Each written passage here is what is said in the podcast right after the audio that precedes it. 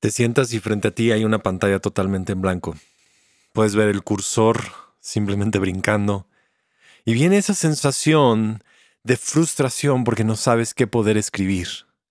¿Te has sentido en un lugar donde no hay inspiración, no sabes de dónde sacar fuerzas y sientes que todo solamente es una rutina que se está repitiendo? Si alguna vez te has sentido en ese lugar, este episodio es para ti.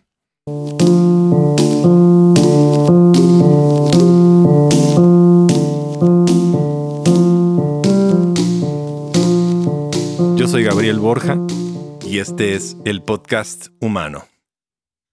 Hola, bienvenido al episodio número 4. Y va a ser un episodio bien interesante, diseñado, sí, para esta temporada de cuarentena, para que puedas tal vez recuperar un poquito de esperanza, un poquito de inspiración, porque estar encerrado en cuatro paredes después de un rato se empieza a sentir un poco repetitivo.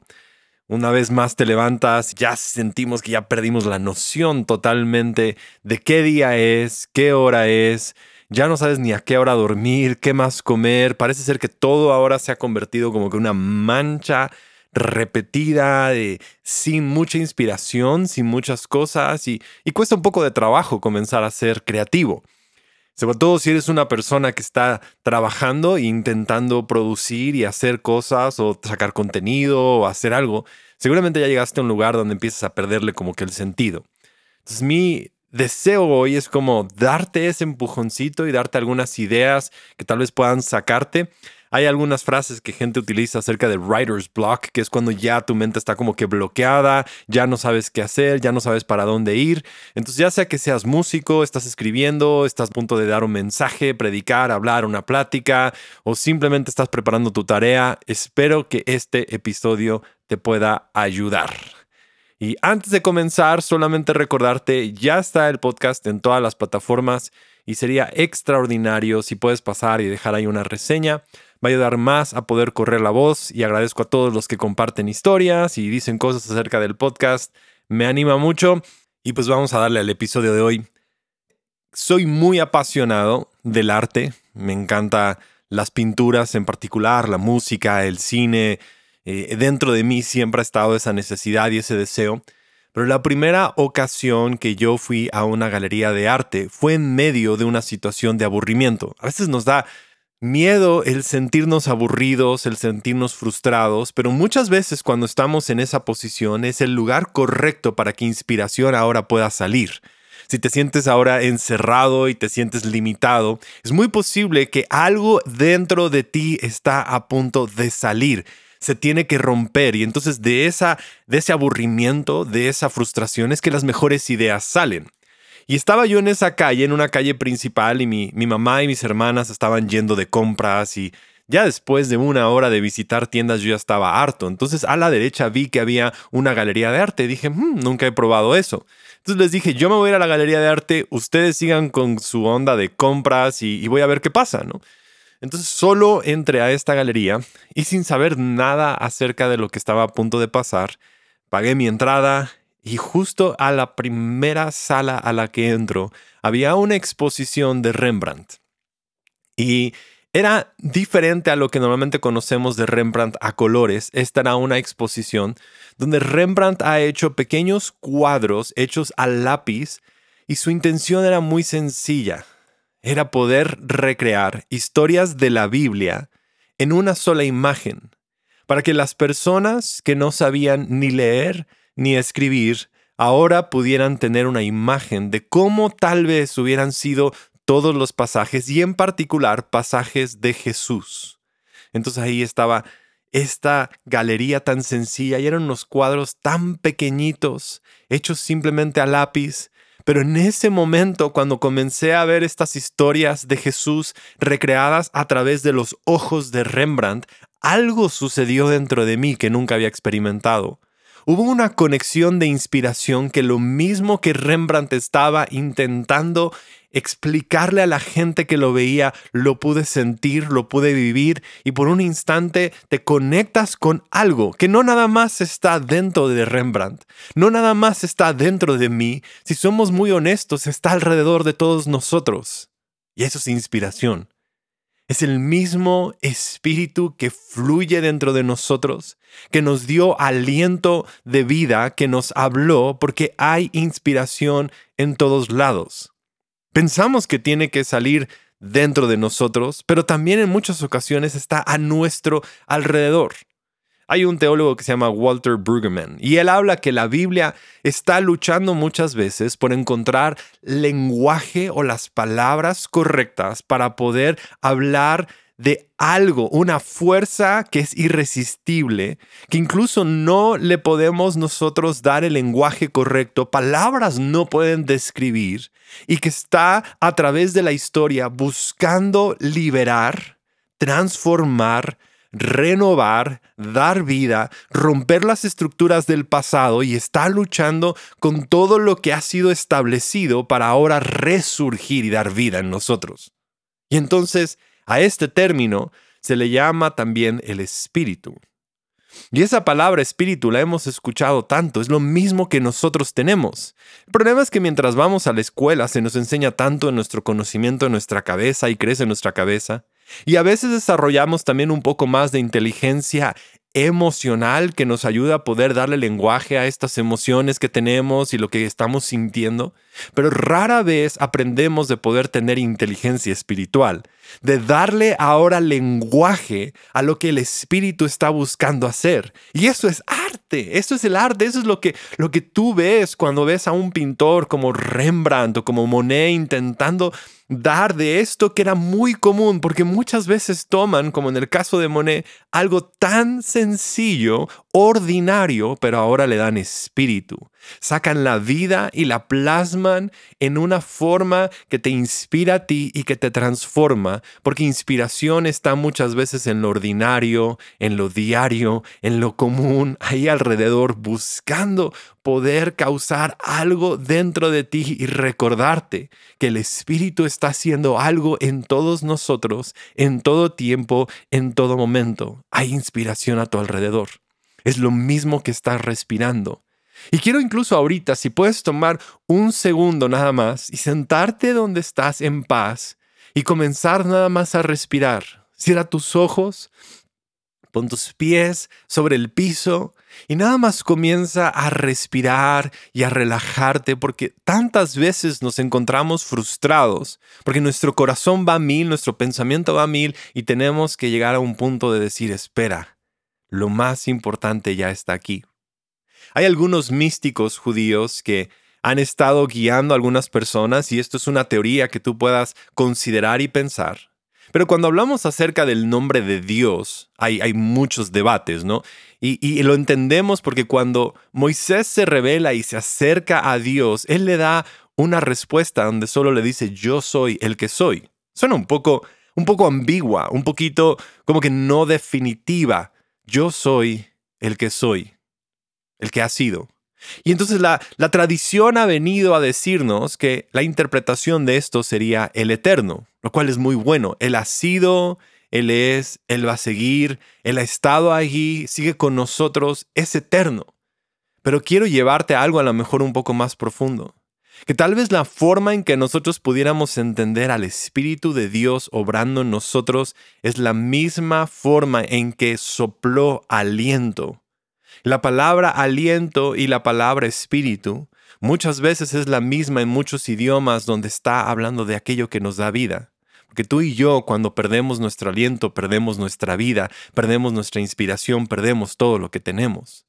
Y en esa conexión de aliento, de espíritu, aquello que está animando lo que está dentro de nosotros es que podemos comenzar realmente a poder vivir. Y algunos han llegado a poder decir que este nombre yo soy el que soy, normalmente en la Biblia se ve con esta palabra de Yahweh, pero algunos han llegado a pensar que más bien tiene que ver con el viento, con el espíritu, con el aliento, para que cuando la gente lo dijera sería como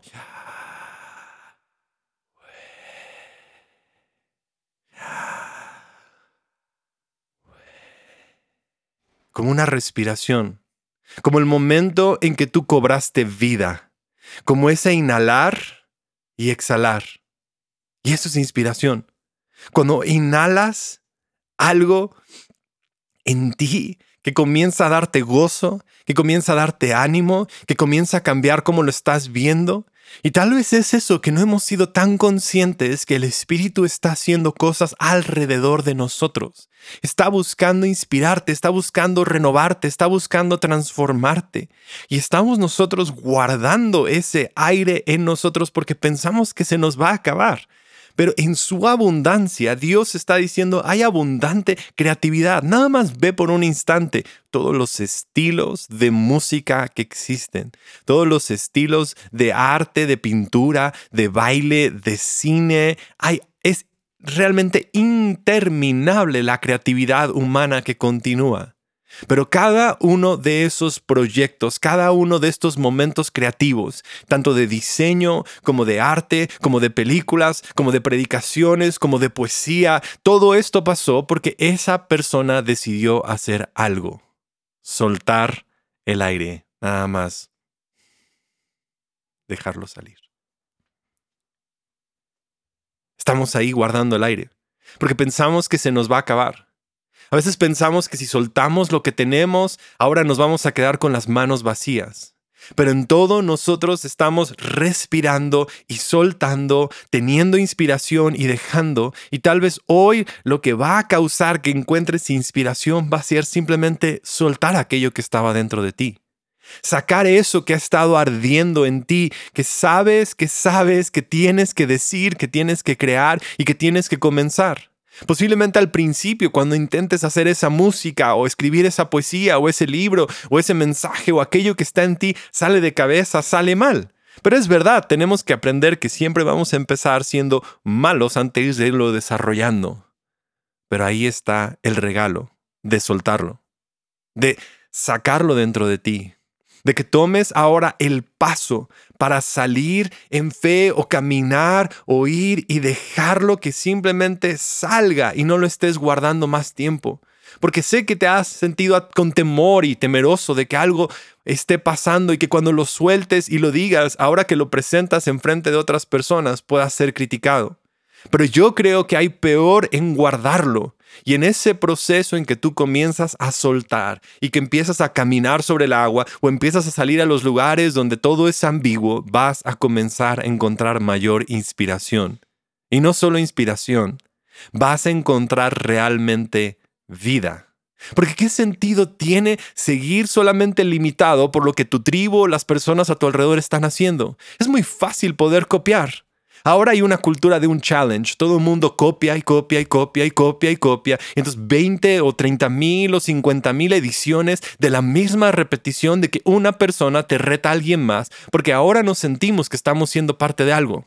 Yo te digo, no, el challenge hoy es que tú seas aquello que el Espíritu te está llevando a ser, que tú seas único, que seas auténtico, que te presentes delante de lo demás dando tu propia voz y aquello que sabes que sabes que ha estado ardiendo en tu corazón y que es momento de poder sacar.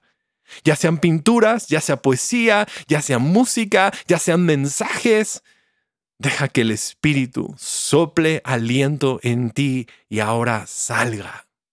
Y seas valiente. Va a ser único, va a ser difícil, va a ser complicado, en un principio a lo mejor incomprendido. Pero sabes, en el proceso de seguir respirando y respirando va a ir cobrando forma. Y empiezas tal vez con esta siguiente pregunta. ¿Qué es lo que quiere ser aquello que estoy creando? Porque nos atamos porque intentamos que aquello que vamos a crear tenga un cierto impacto, pero cuando soltamos el impacto y soltamos lo que debe de pasar y soltamos lo que debe de suceder, hoy simplemente dejamos que sea.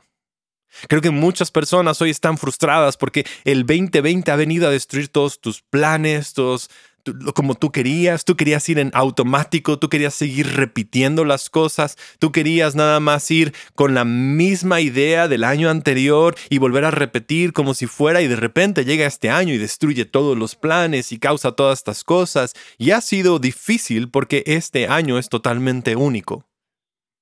Pero ¿qué tal si nosotros hiciéramos una pregunta y dijéramos, ¿qué es lo que este día quiere ser? ¿Qué es lo que el 2020 quiere ser? ¿Qué es lo que el 2020 quiere formar dentro de mí? ¿Qué es lo que este año quiere hacer dentro de mí? O una mejor pregunta sería, ¿qué es lo que el Espíritu quiere hacer en mí? ¿Qué es lo que el Espíritu quiere hacer en este día? Porque a veces nos perdemos de inspiración porque estamos chocando contra aquello que nos ha dado vida. Estamos yendo en contra de lo que tiene vida. El temor nos roba de la vida. La duda nos está robando. La crítica. Todas estas cosas nos están robando de la vida. Y el Espíritu está buscando formar algo en ti, algo a través de ti, algo para poder inspirar a otras personas. Entonces eso fue lo que hizo Rembrandt. Dejó que el Espíritu le diera aliento para poder crear arte que otras personas pudieran ver.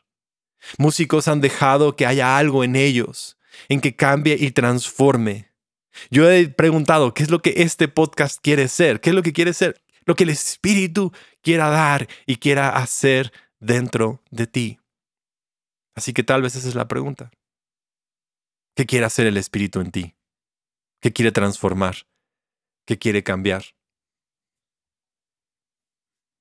Y sí, Así el Espíritu nos va a guiar. Espero lo hayas disfrutado. Recuerda las palabras de Oscar Wilde. Sé tú mismo, porque todos los demás puestos ya están ocupados.